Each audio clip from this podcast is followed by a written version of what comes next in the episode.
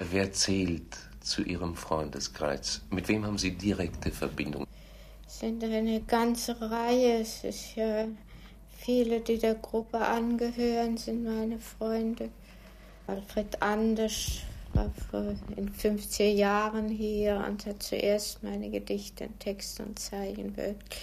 Das heißt, sie waren ja die Wohnung des Todes und der Eli, die habe ich, als wir hier, hier kamen, sofort niedergeschrieben in den Nächten. Das kam wie solch ein Vulkanausbruch, dem ich unendliches unter der Hitlerzeit durchgemacht habe und es doch nicht schreiben konnte. Das Wort war mir doch versagt. Und das habe ich dann hier in den Nächten geschrieben. Und dann aber nur so für mich. Und dann sind sie durch. Verleger war hier ein Schauspieler, der hat sie mitgenommen, die Gedichte, wollte lesen in Deutschland nach dem Kriege. Und da hat man mir dann geschrieben, dass sie gedruckt, sie mitdrucken möchten. Das war im Aufbauverlag also in der Ostzone. Damals war es aber noch nicht so getrennt, wie es heute ist. Und dann ist meine Mutter gestorben. Ich habe lange Jahre nichts getan. Das heißt, für mich nur geschrieben und war ganz, ganz einsam. Und hatte gar nicht mehr die Absicht, überhaupt zu veröffentlichen was.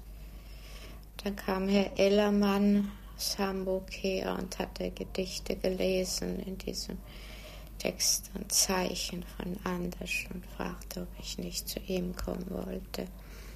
Die waren immer wunderschön, aber gekauft wurde so gut wie nichts. Hm. Das sagte ich auch Herrn Ellermann, es wird sehr schwer sein, denn bei Fischer ist das Buch gar nicht gegangen, ob er das wirklich auf sich nehmen wollte. Und er sagte, wollte es tun. Dann äh, kam Enzensberger zu mir. Mhm. Wie fand er, er den Weg zu Ihnen? Wissen Sie das? das durch die Veröffentlichungen? Ja, durch Anders. Wahrscheinlich, ja. Durch, durch Anders. Anders mhm. ja. Dann hat er das alles gemacht bei den ganzen Verlegern, dass er dann die ganze, meine gesammelten Gedichte und alles heraus und hat sich auch, wenn ich krank war, alles mir abgenommen und die Korrekturen gelesen und alles gemacht. Und ist ein wirklich sehr lieber naher Freund. Werner Weber in Zürich ist auch ein guter Freund. Dann habe ich unter den Dichtern Paul Celan, ist ein naher Freund. Nelly Sachs, Sie kamen seinerzeit nach Schweden über Ihre Brieffreundin Selma Lagerlöf, stimmt das? Ja, also eine deutsche Freundin von mir, die jetzt in der Ostzone lebt, die ist 39 nach Schweden gefahren. Und da ich mit Selma Lagerlöf das Glück hatte, von Kindheit auf in Verbindung zu stehen und sie meine allerersten Märchen und Gedichte hat. Und diese Freundin hat wirklich ihr Leben aufs Spiel gesetzt für meine Mutter und mich. Also meine Mutter und ich, wir waren ja die Überlebenden. Und sie ist nach Schweden gefahren, um Selma Lagerlöf zu bitten, dass sie für uns ein gutes Wort einlegen sollte.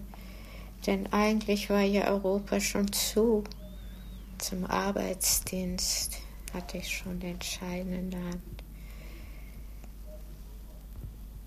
Aber dann nach einem halben Jahr, Dreivierteljahr ungefähr, der Krieg war schon.